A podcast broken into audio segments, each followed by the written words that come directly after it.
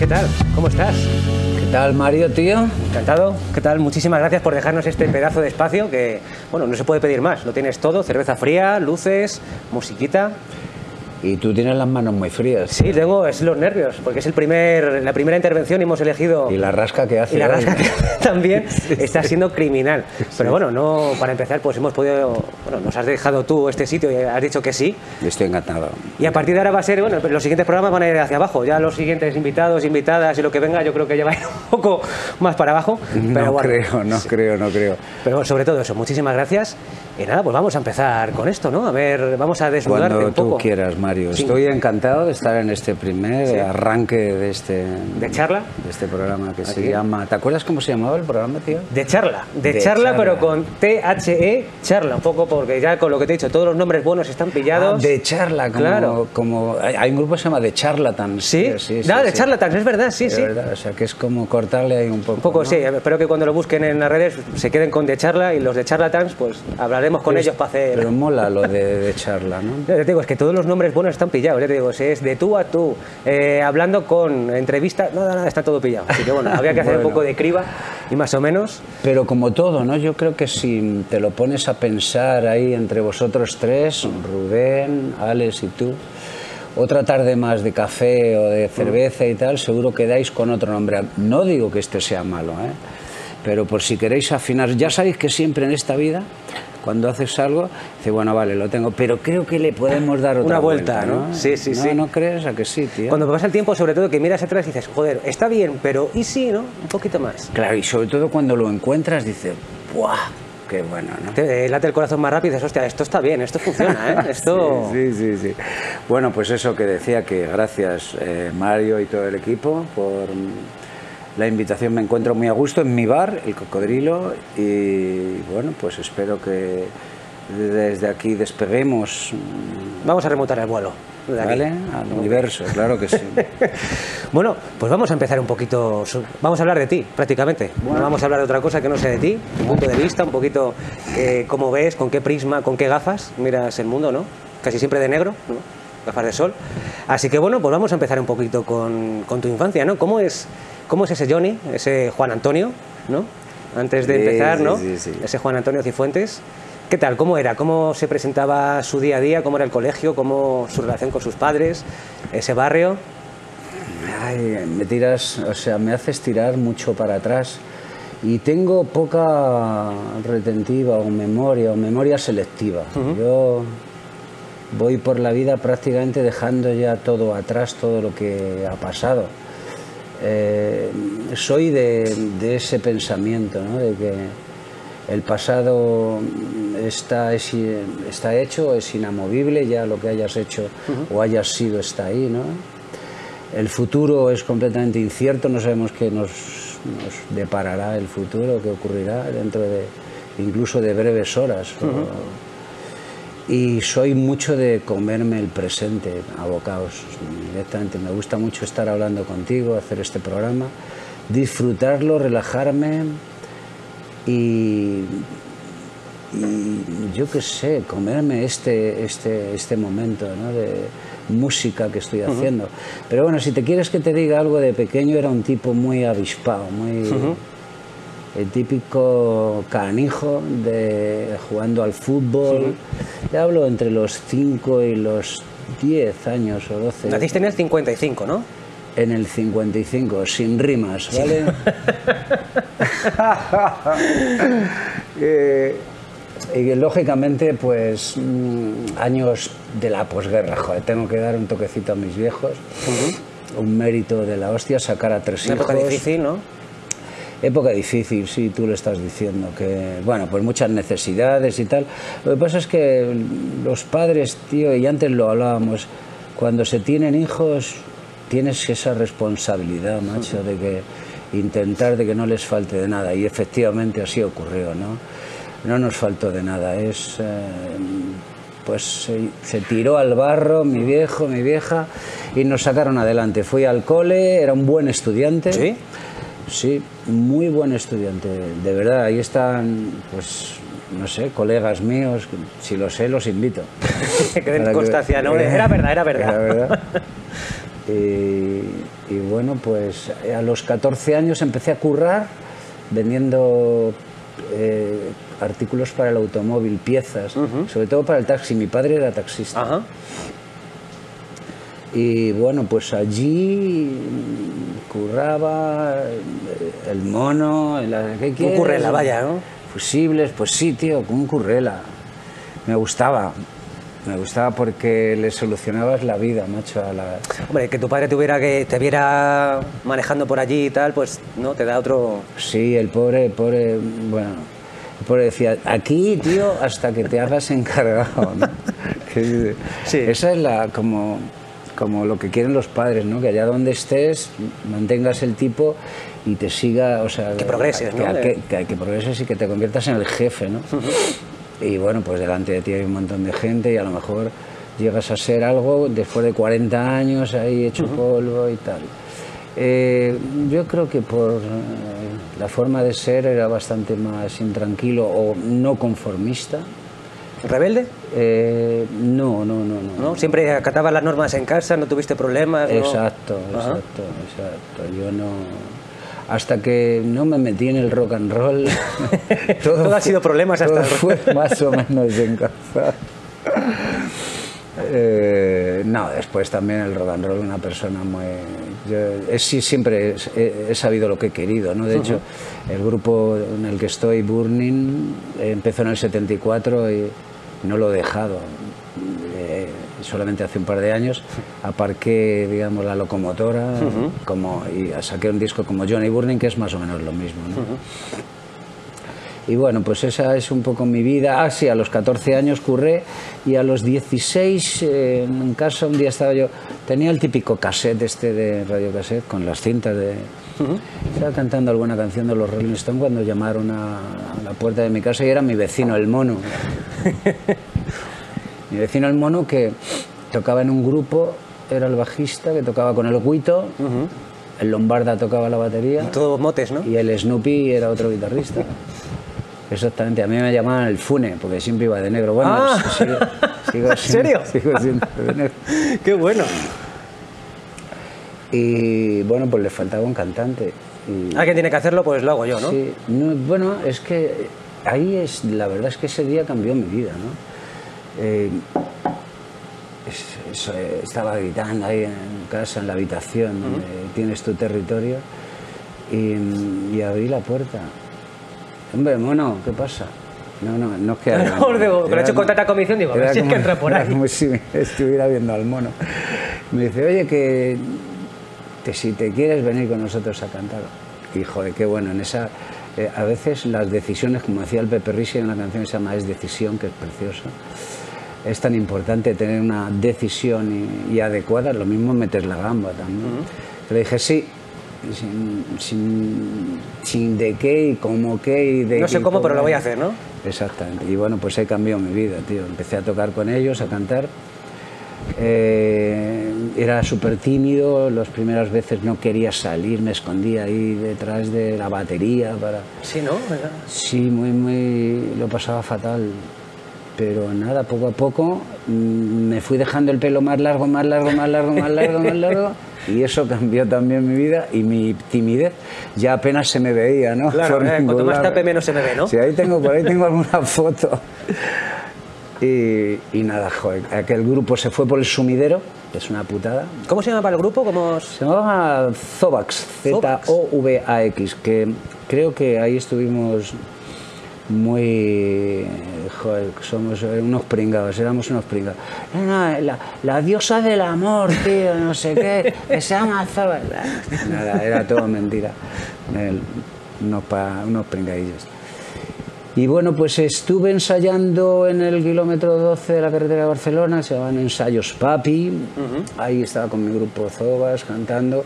Tocábamos canciones de Santana, de Oh. los Rolling Stones, de los Beatles, de Deep Purple. Deep Purple también. Sí. O sea, que por esa época serían tus eh, influencias, ¿no? Más o menos lo que escuchabas tú en casa, lo que veías, más o menos, ¿no? ¿Qué es lo que... No especialmente, no, especialmente. ¿O qué- por qué tirabas Hombre, tú más, no? ¿Por qué? Yo, yo era más rolistoniano y además era bastante, ¿sabes? Como los burros esos que los llevan con las orejeras. Esto y esto, ¿no?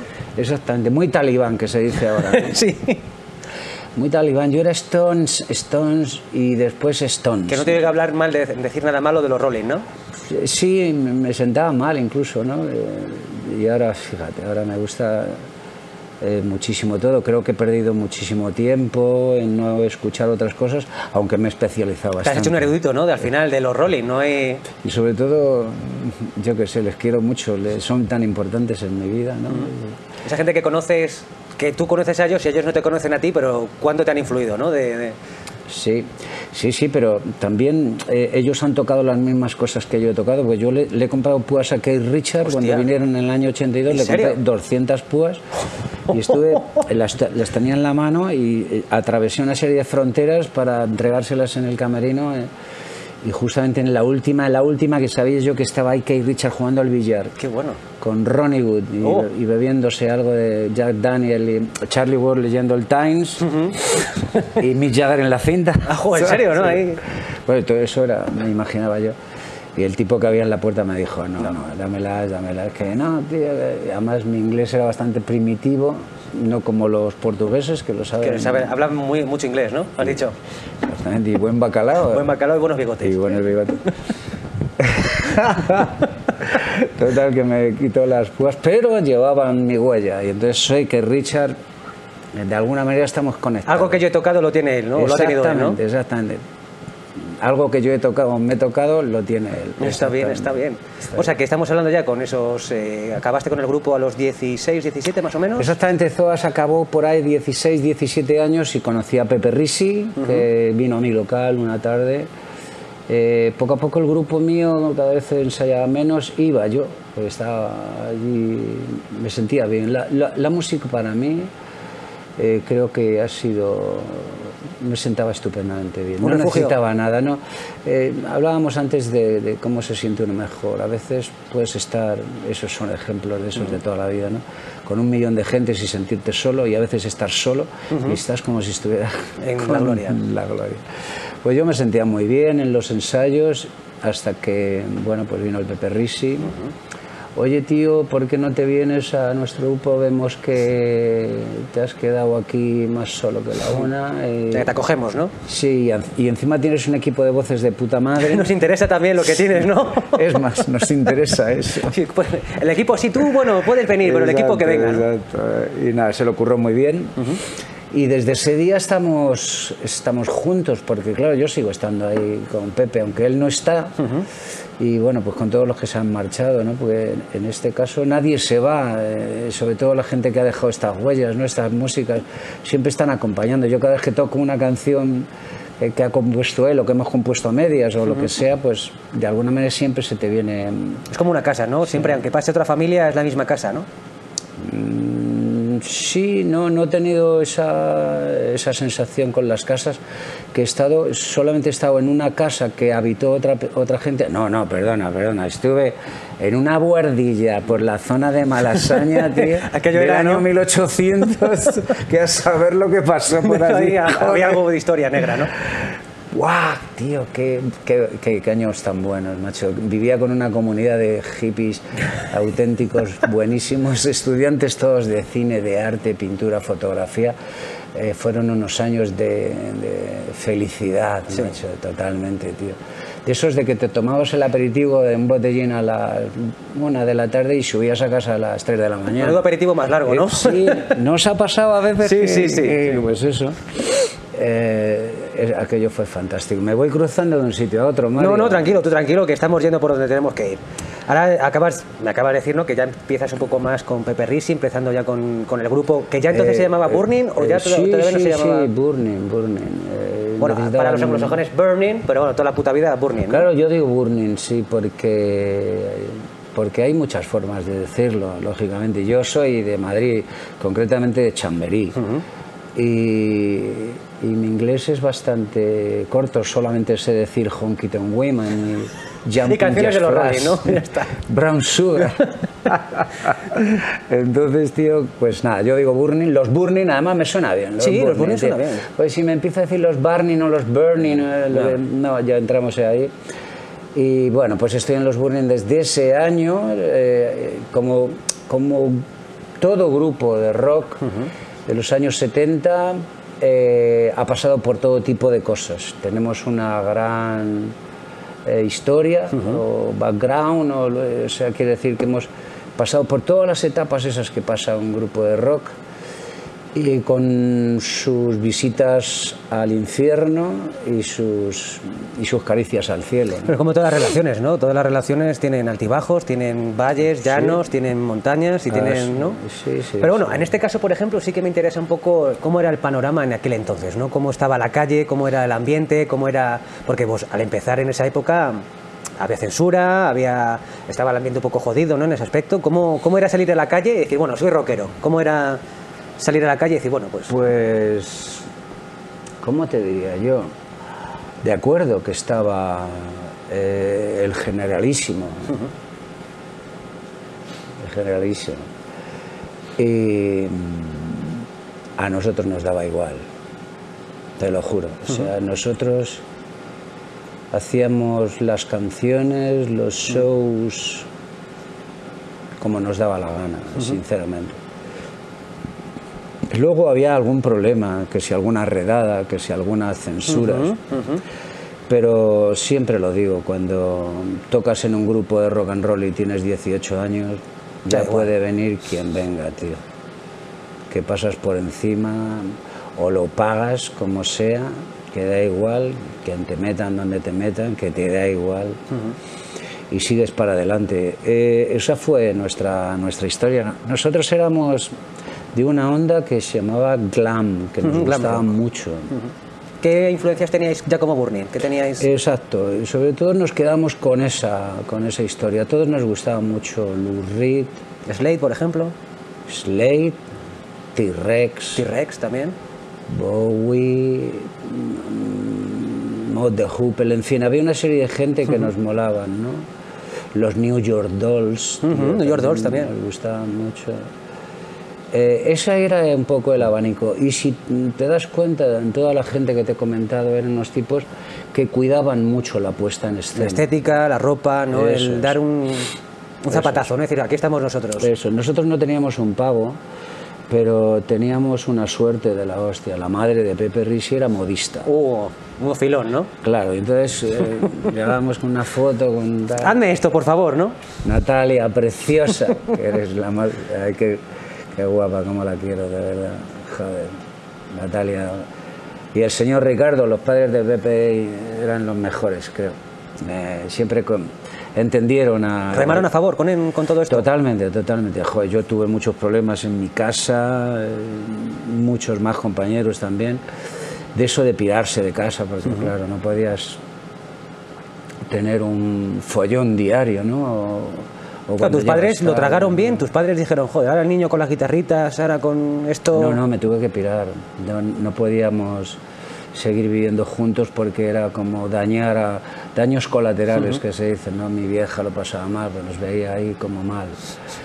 Y, pero sin embargo los padres de Pepe eran, joder, macho, era... Los padres guays, ¿no? Que se dicen. Sí, merendábamos, comíamos, cenábamos, nos hacían ropa. Éramos como... Los niños Tío, adoptados, ¿no? De- Ocupas, tío, ocupas de la casa del Risi. Allá donde estéis, de verdad que os quiero mucho. Y bueno, pues sí, nos vestíamos de ese rollo, nos pintábamos mucho los ojos, eh, maquillajes, eh, en fin, que nosotros tocábamos y al mismo tiempo hacíamos una especie de. Pues eso, teatra- teatra- teatralizábamos, joder. Teatralizábamos, ¿cómo se dice, Rubén, tío? Teatralizábamos el difícil. Ahí está. Esa- es difícil, eso es. Pues los temas. Y, y bueno, pues ahí, pues un montón de, de historias, un montón de. lle- Llevaré unos 3.000 conciertos a lo largo de mi vida, con un montón de canciones, con un montón de discos y un montón de historias, tío. O sea, que estamos también, es que no se me ocurre 3.000 unidades de lo que sea, 3.000 lo que sea es mucho, o sea, lo que sea. Esto lo he hecho hace poco porque digo, joder, llevo desde casi 50 años a una media de tantos conciertos por año, porque Burning lo que ha tenido es que jamás se ha tomado un año en vacaciones. barbecho, tío, nunca. Haya habido mm, disco o no disco, mejor suerte, peor suerte, mejor manager, peor manager, pero ningún año ha dejado de estar en el Ahora que dices manager, que me interesa porque el primer manager que tuvisteis, mm, tengo entendido que se obligaba un poco a cantar en inglés, ¿puede ser? ¿O era el que decía, o era al Eh, revés? eh, no, eh, más, más o menos, está bien, porque no fue manager, sino el tío que descubrió Bueno, Burning, ¿no? es. Exactamente, ¿no? Eh, que además te sonara, se llama Gonzalo García Pelayo, que hizo Los Pelayos, que era un tío que se dedicaba a jugar en los casinos. ¿Era él? Sí, sí, sí. Coño, no tenía ni este, puta idea. este tío que, que ya no, creo que no le dejan entrar. en No, lo tiene ninguno. vetado la familia entera, por lo Eh, visto- Exactamente. Hostia. Una gente muy inteligente, por eso descubrieron a Burning. Exactamente. También desde aquí un abrazo grande a los Pelayos, joder, que son una gente magnífica. Pues efectivamente él, él vi- nos vio actuar una noche en la Gran Vía, en un sitio que se llamaba, una discoteca que se llamaba JJ, que tocábamos ahí con unas chinas que hacían rock and roll, una Hostia. noche buenísima. Y entró en el camerino y dice, oye, ¿os interesa, como él habla, ¿os interesa grabar una canción? Muy, muy, muy sevillano. Y, joder, pues nosotros, mm, vamos, la mejor noticia que te pueden dar en la Sí, vida. claro. Así que, Gonzalo, gracias a ti, tío, también estamos ahí. o- Te debemos mucho. Esto es premovida, ¿verdad? Vosotros realmente estáis, se dice la música de los 80 y tal y cual, pero los precursores de todo este rollo, cambiar la estética y tal, casi que empezasteis vosotros con esto, ¿no? Sí, date cuenta que la movida creo que es más o menos en los 80. 80, ¿no? 80 y poquitos, si estamos hablando de 75, Sí, 76. Pero si te das cuenta, nosotros ya utilizábamos mucho de los géneros de la movida, ¿no? Como es maquillaje, eh, la ropa, porque mucho tema movida es muy glam también. ¿no? sí. Y entonces, por eso creo que jamás Burning fue atacado, entre comillas, o destruido por toda aquella apisonadora que fue la movida madrileña, ¿no? en cierto modo no éramos un grupo de rock urbano, como es que a, a- a los críticos les gusta poner Sí, mucha- etiquetas. sí, demasiada nomenclatura, ¿no? Exactamente, para ellos hacerse ¿sabes? su Sí, trabajo más fácil, nadie, ¿no? ¿no? Ellos tienen su trabajo más fácil cuando encajonan a las cosas. Eh, entonces, nosotros siempre fuimos un grupo simplemente de rock y que queríamos salir del barrio para irnos al centro de Madrid. De hecho, lo conseguimos. Y ocurrió también, a veces las cosas son así. Hicimos una canción para una película de Fernando Colomo, que Eso era que es. hace una chica de un sitio como este, que se ha convertido en una, una canción atemporal. Y eso también se metió dentro, digamos, que nos dio una especie de pase. En Aquí estamos, salto a la fama, ¿no? Un poquito más, más con, ¿no? Ya más constituidos, más... Más que salto a la fama, patada en el culo, ¿no? O ¿Sí? sea, sí, patada en el culo para Ah, arriba. un empujón, ¿no? Un- Pero el salto a la fama es como que no, ¿verdad? Suena un poco No me he visto nunca con el salto a la fama. ¿No? Más bien eh, empujón, ¿no? Y esta, esta canción eh, que la compusimos en una habitación con dos guitarras eh, en una tarde, pues fue, digamos, un poco la llave que abrió todo lo que vino después, que fueron, mm, yo qué sé, más de 200 canciones grabadas y un montón de gente que he conocido, que he visitado. Eh, he tenido la ocasión de charlar con gente increíble, de conocer, de asistir, de, de degustar, de, de, de- todo. O sea, esto ha sido por parte de la música, creo que en otro sitio no, lo- no me hubiera pasado. O sea, me encuentro lleno de muchas historias que me han pasado y, y jamás lo podré olvidar esto. Sí, bueno, el pasaporte a esta nueva vida, ¿no? Es decir, eh, la música me ha hecho como soy ahora, ¿no? Sí, sí, sí, la, la verdad es que sí, porque ya te conviertes en un tipo que sin querer estás todo el día rulando a través de la música. Te despiertas, yo pongo música. eh, cuando veo tele procuro irme a cosas que me hagan... De tu rollo, no lo que... Y, y no solamente musicales, sino algo que de verdad que me haga o que me arañe un poco el corazón o que me no sé, que me atraiga, ¿no? Pensar, vibrar un poco, Sí, ¿no? porque tío, al final es un rollo rollo creativo, ¿no? Y es donde de verdad te, te encuentras a gusto. Antes te decía que cuando consigues mm, estás solo escribir un verso y hacer el acorde y que todo encaje, de verdad que hace que tu vida sea cojonuda. Que tenga un sentido, ¿no? Que cuando digas, "Tiene- esto me hace volar, me hace un poquito, ¿no? De, de- Totalmente, totalmente. Ahora que me hablas, por ejemplo, de esto, quiero, bueno, ya que estáis como grupo y tal, con, en esa época, ¿cómo era el trabajo? ¿Cuál era el método de trabajo, la rutina? No había Los miembros método. de los Burning se levantan por la mañana y cómo era. No, no, no, no, no. Esto era totalmente caos. Una tarde se escribía, otra tarde no, otra Sí, tarde es que como trates de hacer, bueno, nosotros eso lo dicen mucho los escritores, ¿no? Que hay que darle, o sea, que, la- que las estas las las musas que no vienen, o sea, que cuando estás currando te vienen cuando las vienen, ¿no? Es- y efectivamente. Nosotros nunca hemos sido de ese, de esa punta- de ese, de ese palo, ¿no? Lo que sí ocurre es que si estás tocando y tal, y, te- y- y hay que cazarlo, ¿no? También hay que, a lo mejor te estás tocando todo el día una cosa y estás haciendo cosas increíbles y no te estás dando cuenta. Sí. Eh, yo creo que es eh, exactamente, hay que saberle cazarlas. a- Sí, bueno, cuanto más horas le dediques, ¿no? es posible que te salte antes, ¿no? Pero Evidentemente, que seas mejor en todo, ¿no? Mejor instrumentista, eh, no sé, más aplicado, ¿no? Pero yo también soy de los que pienso de que tengo que vivir y conectar y ver para poder luego hacer cosas, ¿no? Porque si te tiras también, digamos, esas horas de curro y tal, pues yo creo que también te estás perdiendo algo, ¿no? Hay, yo conozco gente, músicos, escritores y tal, se lo toman en serio, se de 8 horas o 10 horas practicando, lo que sea, joder, son unos músicos virtuosos, estupendos, pero ¿no? Claro, yo veo también que luego a la hora de la otra asignatura, que es, pues no sé, hablar de, pues no sé, de lo que ocurre a tu alrededor, o, lo tengan un poco más complicado de la gente que la gente que está al fin y al cabo en la calle también, ¿no? Sí. Y, y bueno, como todo, ¿no? yo creo que lo ideal es un poco Sí, bueno, porque al fin y al cabo, cuanto más vives y más sensaciones, más amoríos, más familia, más todos, cuanto más escribes, ¿no? Cuanto más te sale de ahí, ¿no? O Sí. cómo conectas una idea con otra, ¿no? Cómo... Sí, No, una, una pregunta que se me ocurre, por ejemplo, ¿cómo diferencias entre escribir, por, por qué no escribir, por qué escribir canciones, ¿no? Y por qué no escribir un, un poemario, o un, que no necesitas ni siquiera guitarra, ¿no? Perfectamente, Eso, eh, eh, muchas gentes, eh, Bob Dylan, Joaquín Sabina, Sí, sí, lo que hace es luego editar las canciones en un libro y efectivamente después... Tienes sí, disco y libro, ya lo que. Esa- Exactamente. ¿no? Sí, em, eh, date cuenta que para hacer un tema, una canción, mm, no cantas lo primero que escribes. Darle vueltas, macerarlo, ¿no? Sí, tachas y, y pones y, y- y re- retomas y, en fin, y sobre todo, macho, la duda, ¿no? Que yo, por ejemplo, soy un mar de dudas, ¿no? nunca sé eh, hasta el último momento, hasta que ya me dicen, oye, que ya lo vamos a prensar. Venga, tío, toma, disco", ¿no? Y dices, bueno, venga, vale. Porque soy, como muchísima gente, la eterna duda, nunca sabes si podías haberles exprimido un poco más a esa frase o ese... Mm. Pero yo creo que aunque te den mil años para hacer esa misma tarea, Claro, por en eso, esos te mil años ponen, no... por eso te ponen fecha las productoras. acabas o no, ¿no? Exactamente.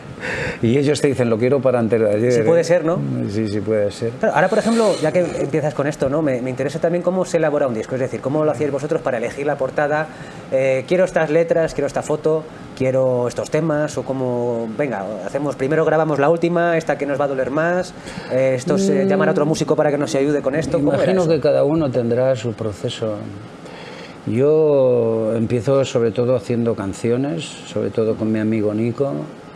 Eh, Digo, la letra, escribís, ¿no? Ni siquiera. Melodías empezamos primero. a hacer, sí, sí, empezamos a hacer canciones, quiero, quiero decir músicas, músicas, y casi siempre es con un tema, con, cantando ya encima la melodía de, mm, eh, que, va, que va a ir, más o menos, ¿no? Y a medida que vamos matizando esas, esas, esas músicas, que- encontrando un ritmo bueno de batería, encontrando una buena base de, de bajo, un buen riff, un buen, Que te- ¿no? una que buena intro, eh, consta de muchas partes y, y es todo muy emocionante, es muy emocionante. Y una vez que está más o menos construido, porque ya tienes construido la intro, eh, los primeros versos tarareados en spanglish o en lo que te salga, como te se te Sí. dé mejor, un coro y tal, pues ya lo tienes, empiezas a esbozar algo que podría ser la letra, ¿no? Y la letra viene de lo que menos te puedes imaginar, de, de lo que ves nada más salir del local Sí. o de, de- de- Hostia, pues podemos hablar de esto, ¿no? De- o Un cualquier- panadero que te hizo gracia y de repente Sí, una- o sí. cualquier historia que ves en la tele, un- una mujer o un, una tragedia o en algo, ¿no? O, no, no, no, lo sé, es infinito. Por eso, hay letras por eso tío, llevamos 2022 años, no sé en qué momento empezaron a salir canciones. Imagínate las canciones que hay y prácticamente ninguna es igual. Sí, no, es lo que dices tú, que hay veces que la inspiración viene donde menos te lo esperas, que a lo mejor eh, canciones super pop vienen de un aborto, por ejemplo, y han hecho una canción súper eh, feliz, o han hecho a lo mejor de un asesinato de dos niñas en no sé qué sitio, y dices, joder, la canción no parece en absoluto trágica, pero la letra la escuchas y dices, joder, es es un temazo, es un bombazo, ¿no? Sí, igual que los libros, por ejemplo, de Truman Capote, que hizo a Sangre Fría, ¿no? Exactamente. Y es, un libro de estos de Dios mío, ¿no? La historia es... Asesino, Dios mío, macho. Bueno, pues eso, hay infinidad de, de, cosas de las que se puede escribir, aunque yo, eh, sinceramente, quiero... Siempre trato de, de escribir cosas que me alegren un poco la vida, no solamente a mí, sino a toda la gente que que, Eres optimista en ese aspecto, ¿no? ¿Te gusta? no es que sea optimista, creo que estamos aquí para pasárnoslo de puta madre. Y la gente que, mm, además, hay muchísimos compañeros, tipo los cantautores y todos estos, que son, van un poco más a esa profundidad, ¿no? De, bueno, pues yo qué sé, incluso rollo político, un rollo ecológico, un, mensaje, ¿sabes? Eh, yo digamos que trato de ir por la onda más de, venga, troncos, vamos, que hoy no, sábado noche, ¿no? sábado noche. Con todos los respetos hay gente que se dedica también en más profundidad. Joder, se, acaba de morir, se acaba de morir Pablo Milanés. Sí, claro. Un tío de, pues de, la isla que ha contado muchísimas historias. Sí. Bueno, pues eso, ¿no? Que hay muchísima gente buenísima que se dedica a ese estilo, ¿no? Yo hago rock and roll y lo hago para divertirme, ¿no? También hay canciones, pues de esas que te destrozan, sí, claro. Porque, porque también te ocurren cosas en la vida, pero mi palo es ese, ¿no? Eh, y además ni demasiado duro ni demasiado pop.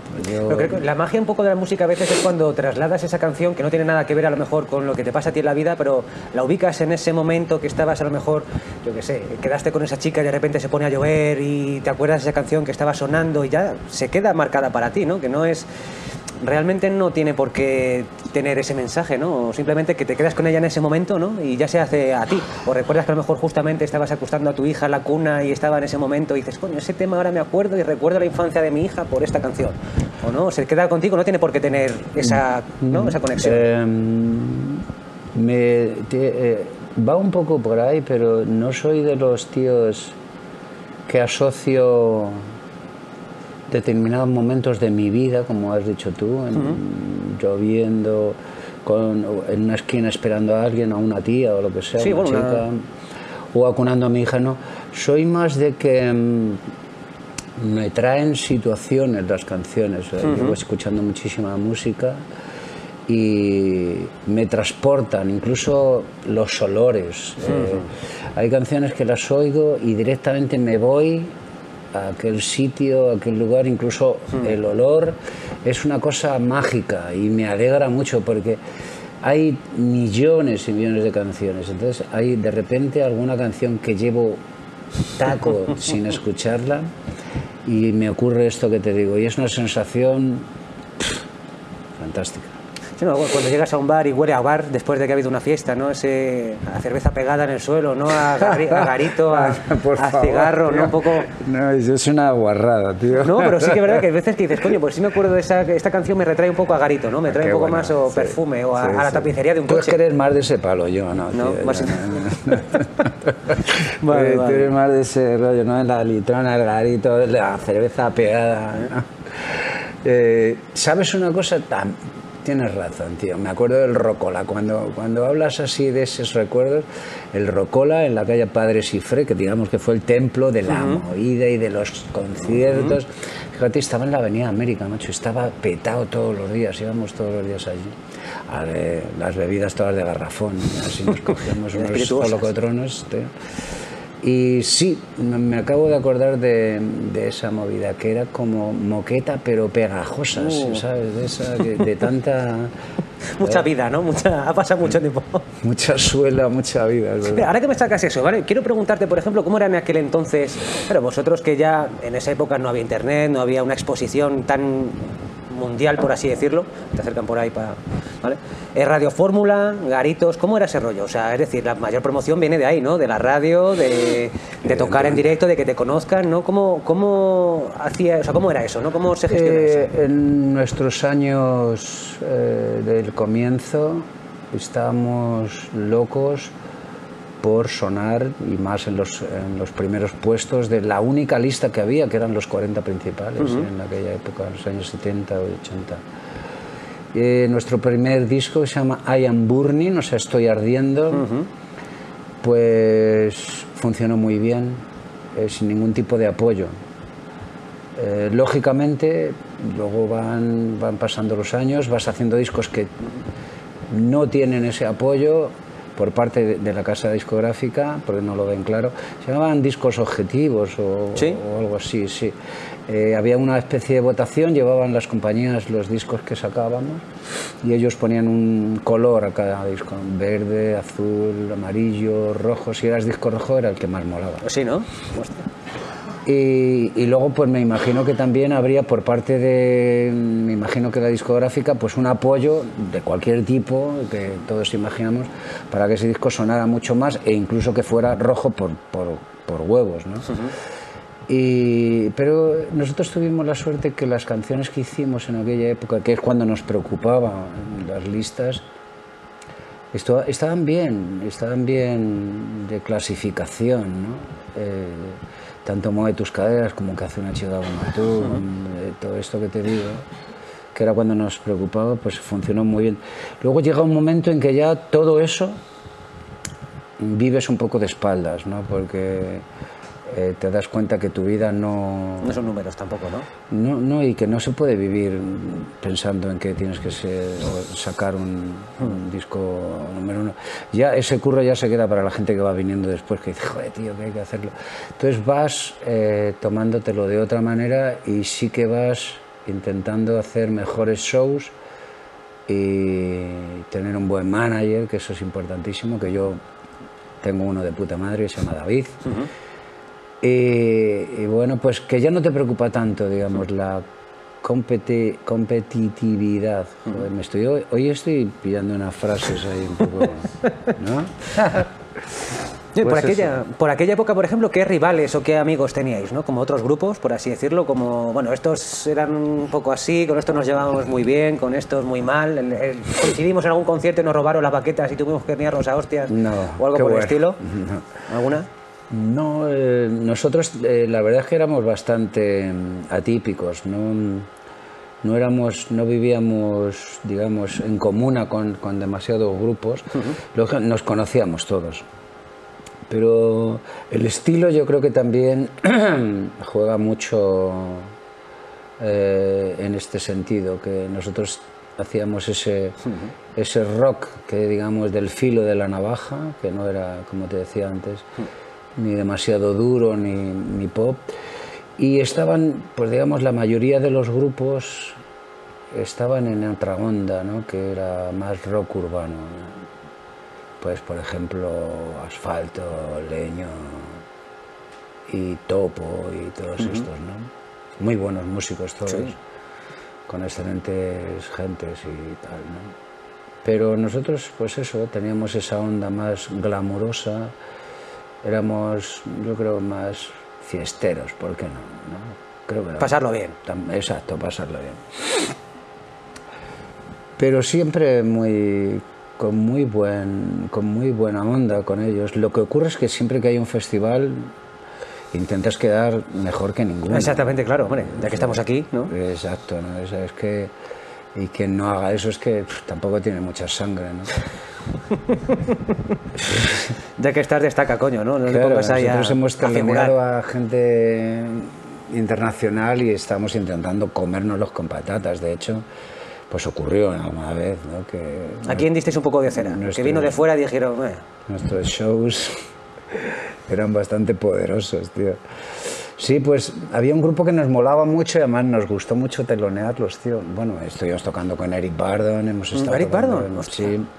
Con Dr. Feelgood hicimos Oh. una gira bastante potente y ahí estuvimos como, joder, la verdad es que eran buenísimos.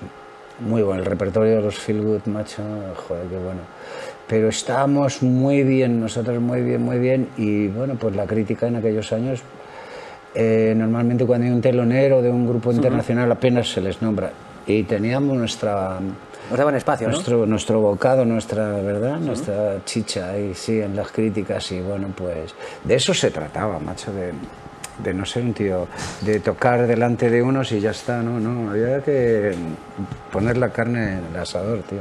Claro, aquí ya que estáis bien establecidos y tal, ¿cómo fue la primera vez que te pararon por la calle? Coño, Johnny Burning, el de los Burning, ¿cómo...? o el primer autógrafo, ¿cómo fue la primera sensación de coño? Me parece que esto está siendo ya, se está, no saliendo de madre, pero ya soy famoso. Que va, no va por ahí, no va por ahí, Mario, tío, no, no va por ahí. Yo creo que el rollo este que estás diciendo así de famosete del 3 al cuarto mm, en el rock and roll en Madrid no existe, tío. ¿No? O no existía. No, no, no, no. Era más de joder ese, ¿no? Vaya pinta, ¿no? Lo que sea, ¿no? Hmm. No, no, no hemos formado eh, a lo mejor alguna compañía de discos sí que nos metía en algún sitio tipo la FNAC o algún sitio para una firma de discos o eh, un lanzamiento. Pero no, no éramos gente que salía en la tele ni nada de eso. Con, eh, eso esa, esa vida de la que hablas tú, esa historia es de cuando salen los chavalitos o la gente en la tele, pues yo que sé, mal comparado, el Bisbal, el otro, el otro y el otro, que están todo el día en la tele, pues la gente los conoce, pero nosotros no salimos nunca en la tele, tío. No nos deja. Por, parezca, por increíble que parezca, ¿no? Que podríais tener cierto recorrido y tal, pero que luego no te puedan reconocer. No, no, y además que, bueno, pues según los famosos que tú dices, tío, lo pasan fatal. Con lo cual yo puedo ir perfectamente en el metro y... No tienes que esconderte de nada. irme a tomar un bocadillo calamares, que antes lo decíamos en la Plaza Mayor, y, estoy tan a gusto. Siempre hay, siempre hay el típico mm, tío o tía que molan y dicen, Johnny, tío, ¿qué tal? Pero no es eso de ¡Ah! No, sí, no. Para nada, ¿no? Son más de invita a Johnny una cañita y ya dices, joder, Gracias, qué detalle, ¿no? Y ya, claro, te haces una fotito y lo que haga falta, ¿sabes? Pero de lo otro no. Ahora que nos ponemos un poco más en la actualidad, ¿cómo ves el panorama de la música actualmente? ¿Cómo, cómo lo defines o cómo te encuentras buceando en pues la tú, actualidad? tú lo has dicho antes, mucho, una oferta, ¿verdad? De, ¿Tú cómo lo ves? Pues que ahora lo que hemos hablado, ¿no? Quizás el, tener tantos medios, o más medios, no tantos, vamos a decir más medios, hace que haya más oferta, pero también hay diferentes calidades, ¿no? Y luego hay veces que algo que tiene poca calidad brilla y hay veces que hay otras veces que hay gente que es de auditorio que se lleva ahí... Esa es lo acabas de decir, es la magia. Nunca se sabe. nadie sabe nada, ¿no? Es lo que dicen. Nunca se sabe qué puede ocurrir si el Rayo hoy vence al Madrid. Eso, eso era una canción de los, de los Burning, ¿no? Pero no, te digo, te digo porque tú puedes hacer durante toda tu vida mil canciones y no ser nada. O puedes hacer una y ser la hostia. Eso es. Entonces, bueno, pues esta es la oferta. Todo el mundo trata de hacerlo mejor, que eso sí es verdad, ¿no? Un tío cuando se pone a hacer un disco o un libro o un cuadro, yo creo que todo el mundo intenta poner todo lo que tiene porque qué menos, ¿no? Eh, voy a dejar esto que te... Y a lo mejor no ocurre nada, o a lo mejor sí, ¿no? No tenemos la llave de eso, no lo sabemos, no lo sabemos. La gente es lo que lo hace ser posible, ¿no? Bueno, y algunas campañas monstruosas, ¿no? De, económicas. Sí, de marketing, de publicidad. De, meterlo, ¿no? De te hacen tragar y te lo comes al final, ¿no? Sí, pero tú y yo sabemos que hay muchas cosas que no se han apoyado y de repente se han convertido de verdad en cosas. Eso es la verdadera magia, ¿no? En, en diamantes, ¿no? Y por eso mola, por eso mola, porque ahora mismo un tipo que pasa por la calle, que te trabaja o no, o tal, y, está en su casa que no tiene ni nada y, hace una canción y lo mismo es una canción de la hostia que se convierte en tal. O otro tío que tiene lo máximo y hace una canción y no, no pasa nada, ¿no? Porque aunque haya también mucha mucha economía o mucho, mucho mucha pasta detrás de una canción público decide, ¿no? que a todos no está no suelen durar mucho sabes en la mente en el corazón sabes esas canciones, vale, han durado lo que han apostado por ellas. Pero las que se quedan, las que se quedan de verdad, yo creo que son otras, que son las que la gente decide que se queden. Claro, ahora por ejemplo, si te pones a pensar la forma en la que se consumía antes la música, ¿no? que tenías que ir a un sitio, o bien grababas la canción del, del radiocassette, o te comprabas la cinta o el vinilo y tal, ahora que tenemos tantas, tantas formas de comprarla, formato digital, Spotify, YouTube y tal, tú que has pasado por prácticamente todos los formatos, ¿cómo lo ves? Ahora ves que esto es un poco más... Es un chollo, tío, el Spotify es un chollo, colega, sí. Yo en esto sí que me apunto, macho. Eh, o sea, descubre mucha música, ¿verdad? Ahí voy. Es que aparte de, de, tener todo lo que te gusta, si tú vas a una canción que te gusta, te da la posibilidad de llevarte a otros sitios que son de ese, de ese mismo palo y que no conoces. Y, y, esas que no conoces te llevan a otras. O sea, con lo cual, querido Mario, necesito tres o cuatro vidas. Para verlo todo, ¿no? Para enterarme un poco. Y solamente de la música. Si hablamos ya de los libros, es como el chiste, dice, y de humedades, vienen ahí dos truchas, dice, las humedades luego hablamos. total, total. ahora que decías esto de lo de... Es que me acaba de ocurrir, ¿no? El, ¿Cómo se llamaba este hombre que era súper famoso en Sudáfrica, pero en... O sea, Mandela, Mandela. Sugarman. Es Sugarman, ¿no? Este hombre que, que en su país natal, creo que era estadounidense o canadiense, eh, bueno, tiene un recorrido muy pequeñito, pero por, por, designios de la vida, en África es más conocido incluso que casi Elvis, ¿no? Que esto es lo que puede pasarte ahora, que de repente a lo mejor tu cómputo de gente te está escuchando en Birmania y ahí seas la hostia, por Spotify o por alguna tal, y en tu casa no te conozca nadie. Dices, bueno, pues tengo éxito en alguna parte, ¿no? Por decirlo. La globalización, ¿verdad, amigo? Eso es lo que nos permite ahora mismo estar muy cerca, ¿verdad? Aunque estemos a 18.000 kilómetros estamos muy cerca, ¿no? Es como lo de comer naranjas en mayo. Eh, eso es. ¿Verdad? Eso es. es imposible, pero se hace, ¿no? Sí, yo en esto sí que estoy de acuerdo, ¿no? En avanzar con la tecnología y eso para mm, satisfacer eh, y que nos venga bien a todos y de puta madre, me encanta. Lo que pasa es que como todos somos así, macho, eh, los humanos, tío, también se sabe emplear y de hecho se emplea para machacar y, y hacer verdaderas tragedias, tío, de verdad, ¿no? A la peña. En eso ves, en eso sí que me estoy contento de no tener ni puta idea. Yo no controlo nada de las páginas estas web o los eh, eh, Facebook y tal, yo no lo llevo, lo lleva gente muy cercana a mí, pero yo no, no visito estas, estas historias porque eso de la gratuidad, de opinar de una manera como te salga de las narices de algo, de alguien o de algo que hayas hecho sin, sin, además sin dar la cara. Eso es, horrible. Mike Tyson lo dice, ¿no? Que la gente está acostumbrada a que poder decir lo que quiera sin que le den una hostia, ¿no? Es como decir, bueno, me puedes poner a parir desde tu eh, casa y te estás jugando que un día no te dar la cara porque no te tengo delante, pero claro, si eso en la cara no me lo dices, ¿no? Bueno, por ahí de pie me, interesa saber cómo disfrutas tú de la música. A día de hoy, Perdona, ¿cómo, no te he oído. ¿cómo, te disfrutas tú de la música? ¿Cómo, ¿Cómo la disfruto? Te vale cualquier cosa, te pones tus cascos, te pones... Estoy jodido, tío. Me habéis dejado sin música en esta entrevista. Si no, sí que lo pondríamos, eh, yo teníamos música hasta, hasta sí, hace sí, un hasta que la hemos cortado, sí. Exactamente. Pues, pues es eso. Mi vida es es música, aunque suene así, ¿no? De, mm, Pinchas en tu, en tu bar con mucha frecuencia, ¿no? Bueno, me gustaría venir más. Lo que pasa es que, joder, me ha ido muy bien este año. no estar en el bar es buena señal, ¿no? No, no, no, no lo habéis pillado. Quiero decir que he estado tocando mm. prácticamente todos los fines de semana mm. y es cuando vengo, suelo venir a pinchar, ¿no?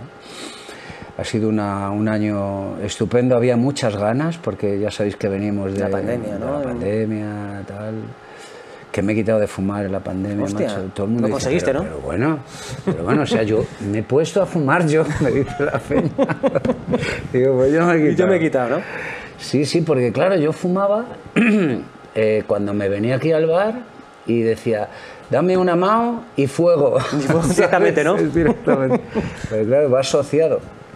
Y ahora que en esos días, en esos meses que estuve en casa, mirando tras los cristales, macho, a ver qué pasaba con mi vida y con la vida de, ahí un poco tristón, pues de eso de que no me apetecía fumar, no me apetecía, no me y ala, y ya no fumo. O sea, con lo cual pues no hay no, no ha estado mal para mí ¿no? aunque no se gana en salud no por lo hemos- menos sí hemos sufrido muchísimo porque no sabíamos dónde estábamos y dónde- hacia dónde íbamos. Y yo sobre todo no podía regalar más años tío. Me quedan los justos para disfrutar hay entonces. que paladearlos. Yo sí sí no podía no podía no. Además me han quitado ahí dos años tío es una forma de hablar pero vamos no estoy para regalar más años Sí, sí, sé de lo que hablas porque ahora, en ese caso sí que es verdad que parece que han pasado como unos pocos meses, ¿no? Si lo miras así un poco con el retrovisor dices, parece que son meses, pero han sido dos años Sí. que se han ido volando, que se han paralizado las Sí, familias, sí. Han, han paralizado, han congelado las relaciones Sí, humanas, sí, ¿no? Se han enfriado. Cada uno tenemos nuestros episodios de Cada uno ha tenido algo, ¿no? sangrantes, de verdad que sí, de no poder cenar con tus hijos, de ¿por qué, tío? ¿Por qué? O sea, ¿por qué? ¿no? Mm. Ya. Y no, bueno, papá, que no puedo ir mejor porque así, por si acaso, no. Joder, macho, yo qué sé, muy doloroso. Bueno, lo hemos, lo hemos pasado por lo menos, ¿no? Parece que ya al menos nos estamos Bueno, ubicando. no sé, están los chinos otra vez. Sí, bueno, a ver cómo tira la cosa, espero que no vuelva a reventar, ¿A que ¿no? Sí, Rubén. Yo los he visto otra vez con el mono este totalmente blanco. Nos vuelven a dando palos a que se joder. No sé, no sé. Esto no sale en China, ¿no? vetado, ¿no? Ahora, mira, ya para acabar un poco con el tema, así un poco actualidad y tal, algo que sí que me he querido preguntar a alguien que, sobre todo, pues un rockero de verdad, ¿no? Y esto es, ¿Por qué sabes que soy un rockero de verdad? Soy un tío que hace rock and roll, ¿no? pero solamente por ver la sombra ya se ve que eres rockero. El tupé, el chaleco, se ve, es, es simplemente la silueta ya Qué se ve, ¿no? Pero, por ejemplo, ¿tú crees que...? Porque a veces que nos duele, pero hemos- por ejemplo, lo, lo hablábamos antes Rubén y yo comiendo, y Alex no está de acuerdo, pero creemos que no hay ninguna diferencia entre Elvis y Justin Bieber, es decir, es la misma, el mismo producto en diferente época.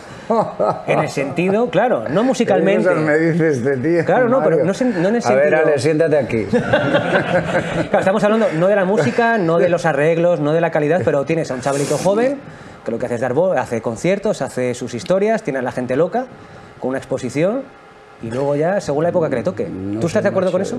Joder, yo con el planteamiento que dices, vamos, ¿No? ¿No? puedo estar más desacuerdo. Es más, hasta aquí ha llegado la entrevista. Se acabó, apaga esto y vete a tu puta casa, ¿no? Joder. No, no, no, no, no, no. Yo no me sé ninguna de Justin Bieber. Claro, no, pero este es el... Eh, el- Vi la película de, de Elvis, tío. ¿Te gustó? Mucho. A mí sí me gustó, sí me, me pareció gustó mucho. bastante, con, la- con lo difícil que es quizás abordar Qué ese bueno papel. el tío, de verdad, el actor. El, eh, ¿verdad? Austin Butler, lo hace muy bien. No sé cómo se llama, pero. pero Da el pego, ¿no? Da- en alguna escena dices, hostia, eh. El no. pego, a mí me parecía Elvis, tío, yo no sé. La verdad es que a mí me emociona y como, como me emociona, pues ya está. en- eh, me acuerdo de algunas escenas que empieza con una canción de esas que, que- que todo el mundo conocemos y con esa fuerza, tío. y Desde su último "Joder, momento era una macho, bestia, ¿eh?". esa". Buenísimo. Entonces ahora que me trates de eh, mezclar unas cosas con las otras, Mario, pues tío, te tengo que decir Como, que- como icono popular, que si ¿no? quieres Por- nos vamos a tomar por ahí algo. Pero esto no. No, vale, vale, vale. Pero bueno, oye, con- siempre el- a lo que me he acostumbrado en esta vida, macho, es a respetar a todo el mundo. Fíjate, creo que Justin Bieber hace lo que hace y lo trata de hacer lo mejor posible. Claro, ahora estoy yo aquí que digo, no me interesa una mierda, Justin, pero te respeto porque tratas de hacerlo todo el- y tendrá su público, su historia y tal. Entonces, macho, esto es como los colores, las comidas, las chicas, los chicos, eh, tío, cada uno elige lo que quiera. Y me parece bien que haya esa oferta, tío. Me parece bien y lógico. Pero lo que yo digo, macho, Ahora, por ¿a ejemplo, quién va dirigido? Deja, es que estoy, en- Ah, pero- pero- estoy un poco como Sí. el presentador. Como Quintero, este, ¿no? Eh. como el- Ahora, si tienes mucha prisa, No, no, no, no, no, para nada, para ¿No? nada. Lo que yo digo, ¿no? Que tienes 14, 15 años, ¿no? 16 años. ¿Tu vida qué es musical? Pues lo que van escuchando en la radio, en las radiofórmulas, tal, no sé qué, los colegas te van poniendo, ¿no? Que tienen un peligro los colegas. Y claro, te- pues te vas, te vas y escuchas pues lo que se está escuchando, lo que apoyan las, las, las emisoras, las compañías de discos, en fin, lo que quieres que consuman, ¿no? Pues es lógico, tío, porque tienes esa edad que estás agilipollado, bueno o no, y quiero decir que consumes todo eso, Pero claro, si te metes por esa senda y empiezas a buscar de verdad y te interesa esto de la música, al final das con el rock and roll. ¿Otra vez? Claro, no, otra vez no, das con el rock and roll y te quedas ahí. ¿Por qué? Porque tiene sus melodías, sus historias, historias de verdad, eh, historias que te hacen llorar, reír, y tío, y es un conjunto de cosas que no lo he escuchado en, en otro tipo de música. Claro, pero ahora más que incluso el, el, rollo de la música va por una parte, pero la actitud es la misma del chaval y chavala joven de los 14, 16, 17 años, el desafiante, el que en los años 50 era más rockero, en los años 60 un poco más tal, en los 70 más hippie, los 80 más, en los 90 más rapero, en los 2000 es... ¿Tú crees que la, es, la, es, el mismo sentimiento de gente joven, aunque la música no, la que música que se está escuchando en ese momento no es la misma? ¿Ves que es la misma desafío a los padres, desafío al... ¿no? Yo creo que la gente joven siempre tiene ese punto, ¿no? De, de, de, de, rebelde, inadaptado, de no estar inconformista, ¿no? Esto va un poco con los genes y como, como sí, se es, eso también. como que se es así, ¿no? Y si, si eres de otra... Bueno, aunque ahora, macho, hablemos de todo. Hay mucha gente que incluso pasa de todo eso, se mete en casa, la play su, y tal, y de verdad que no participa en nada en la sociedad, tío. Hmm. Es un tío... Pues, y hay muchísima peña de este tipo. ¿no? Sí, es lícito también, ¿no? Cada uno puede aportar eso, lo que quiere o lo que necesita digo, aportar. O sea que eh, se está repartiendo también incluso muchísimo esa onda que estamos hablando, ¿no? De que de que no todo el mundo está por, por esa sensación que estamos diciendo nosotros, de ser un inconformista, inadaptado, no aguanto a los padres y, uh -huh. Y meto la gamba porque la tengo que meter. No, no, tío, existe y perfectamente, ¿eh? me, me, parece, me parece perfecto. Eh, sobre todo yo hablo desde mi punto de vista, ¿no? que es el, el, único que controlo. ¿no? Eh, los demás pueden hacer lo que quieran, porque cada uno tiene derecho a hacer lo que le dé la gana. ¿no? Hmm. Y yo opino que es una buena historia eh, marcarte unos objetivos, hmm. divertirte, comprarte una guitarra y tocar rock and roll. Eso siempre, eso siempre. Ahora que me dices la película de, de, Elvis te ha gustado, ¿qué películas te han marcado? ¿Cuáles son tus favoritas? Eso. Malas Tierras, tío. Malas Tierras, Badlands, la de Martin Sheen. Exacto. ¿Te gustó? Era un poquito rebelde. Mario, muy bien, tío. Ay, qué esa es buena, esa es buena. Esa, es que, estoy, es que sabes una cosa, la vi cuando era muy joven, tío, y, y me dejó impactado. ¿Te gustó? ¿Te acuerdas, macho? Que el cochazo con la chica, con. Chaval que es guapo, aunque esté sucio, ¿no? Eh... Joder, Martin Sheen está ahí, ojos, macho, ¿no? con el, el Winchester. Oh. Mm. Sí, muy bueno. Eh, cazadora vaquera, camiseta blanca, ¿sabes? Sí, con el borreguito, ¿no? Por el gorro. Sí, sí. Y me gustó. Y este año, hace un año, sí, he hecho, una, he hecho, he hecho un disco se llama Hagámoslo. Y una de las canciones se llama Malas Tierras. Hostia. Eh, ¿Por qué? Pues porque estaba loco porque me saliera una canción. Y nunca se sabe cuándo te puede salir, pues ha salido después de un montón de años. ¿no? Y eh, me, me, recuerda, me recuerda a, eso, a esa historia. Me, me, gusta mucho tocarla o cantarla en directo porque estoy como viviendo dos cosas al mismo tiempo. Yeah. La canción y estoy viendo Te recuerda aquella, tal, ¿no? aquella, aquella historia tan guapa. Eh, hay muchas más pelis que me han gustado muchísimo y las he disfrutado mucho. Eh, pero tal vez tú eres demasiado joven. Uh, ahí en el cine, fíjate que me gusta el, casi más el blanco y negro sí. que la de ahora. Sí. Bueno, pues me gustó mucho Easy Rider. Soy un oh, tipo Hopper, muy enamorado de, de, aquella historia, ¿sabes? Tan mm. buena de dos tíos. Libertad absoluta, ¿no? En moto, sí, que está Jack Nicholson mm. ahí, tío. Ahora que hablamos de Nicholson, alguien voló sobre el nido del. Peliculón cuco. de mis favoritos, sí, ¿eh? Sí, sí. Exactamente, Expreso de Medianoche también lo pasé muy Sí, mal. jodida, ¿eh? Esa no se, no se digiere fácil. Yo le dije a mi nena, vamos a ver una peli, pero lo siento, pero tenemos que ver una película muy triste. Pero muy, muy guapa, muy uh -huh. guapa. Menos mal que el final nos deja un poco, ¿verdad? No lo vamos a contar, no lo vamos no, a No, contar, no, al final no, porque es que lo más jodido de la peli es tal, ¿no? Pero eh, aparte, por ejemplo, libros, ¿qué libros recomendarías? ¿Qué libros se te han marcado bastante? ¿Qué libros dirías? ¿Qué es lo que más te ha gustado? Pues tengo las mejores fotos de los Rolling Stones, tengo los mejores discos de los Rolling Stones, la vida de Brian Jones, la vida de Charlie Watts. ¿Qué hace Mick Jagger al levantarse? Eh, sí, sí, sí, tengo muchos libros. tengo muchos. Sobre todo me regalan muchos libros. Son, los amigos son especialmente. Se sabe lo que te gusta, ¿no? El rolling. Con eso no fallan. Sí, no, pero muchísimos más. Eh, sobre todo mucho tengo mucho libro musical, exactamente. ¿Te gustaría un biopic, una película, una serie de los Burning, ahora que se lleva tanto de moda esto de...? Yo creo que tenemos tres o cuatro ya. ¿Sí? Sí. No, pero incluso hecho de una serie ahora con actores jovencitos que empiecen a hacer un, un poco ficcionada, ¿no? Que te molaría verte en Netflix, en HBO, alguna serie así. Venga, ¿Sí? vamos. Eso, ¿no? Eso sí que te molar, ¿no? Recordar un poquito. Recuérdalo, ¿vale? Lo hacemos. Este programa subirá como la espuma, ya veréis. Ojalá. Nos volveremos a ver, chicos, en el biopic. ¿Eh? Total. Bueno, vamos a ir un poquito ya contigo a lo personal, ¿no? Y me gustaría saber... Hostia, no hemos terminado. Eh, queda poquito. ¿eh? Personal ya, personal, ¿no? ¿Compaginas, ¿Cómo compaginas la vida del rock and roll con la vida normal? Es decir, ¿cómo bajas de la nube de subirte al escenario, cómo, de estar, pues bueno, creyéndote y siendo el puto amo, ¿no? Decir, venga, aquí estoy tocando con mis chicos, viendo a mi gente, viendo tal, y de repente te bajas. Gracioso, Mario, el puto amo, tío. Bueno, pues la actitud, ¿no? Del rock and roll, es lo que decía Chuck Berry, si no te subes al escenario y no te lo crees tú, no se lo cree nadie. Tienes razón, pero es en eso el rollo del trabajo mientras lo estás haciendo. Claro, luego, ¿cómo bajas? ¿Cómo bajas de, cómo bajas de marcha? ¿Cómo vuelves a, otra vez a la realidad? Eh, sí, luego es solamente, es, es sencillo, lo que pasa es que te dura, digamos, la adrenalina la adrenalina esa que días no, no se te puede no, no, no, se te ocurra irte después de, tocar a casa a intentar descansar te subes por las paredes no es imposible tío tienes que quemar esa energía. Hay que quemar esa energía porque estás en una nube no yo siempre lo digo que mm, hay una gran diferencia entre pisar el suelo y subir los cinco escalones que lleva más o menos a un escenario. Y una vez ahí arriba es todo completamente diferente. Y lo que se vive ahí no con sus buenísimos momentos, y, otros, momentos. y otros días de tragedias, tío, porque joder, se ha roto una cuerda o la mesa de monitores no funciona o tal, o wow, Sí, todo parece una gran catástrofe y simplemente que... ¿no? Sí, joder, ocurren muchísimas cosas en los escenarios.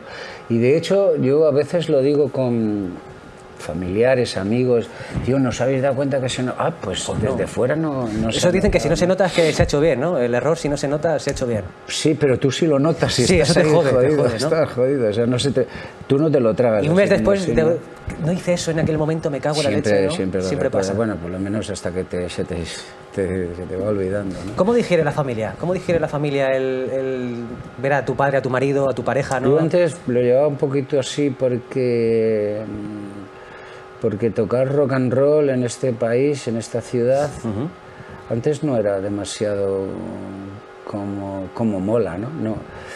Molaban más otras cosas. Ahora sí mola. Ahora, joder, pues tío, pues toca rock and roll, tío, qué bien, ¿no? Y, pues a mi hijo le regaló una Fender y tal, y, en su cumpleaños, a ver si se... Pues eso ahora es como que, que mola, ¿no? Se ha popularizado.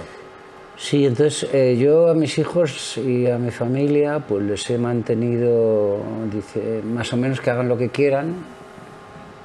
Eh, te decía antes, Mario, que si quieres tener hijos, ante todo tienes que intentar siempre ser tú, ¿no? Porque como te conviertas en otra persona, en un educador o en tu vecino, general, ¿no? o en tu vecino que crees que lo hace muy bien, la vas a cagar, tío. O sea que entonces, bueno, pues eh, uno trata también otra vez de hacer lo mejor que puede y ya está. Y bueno, pues yo eh, decidí que no vinieran a los conciertos hasta que ellos han querido venir.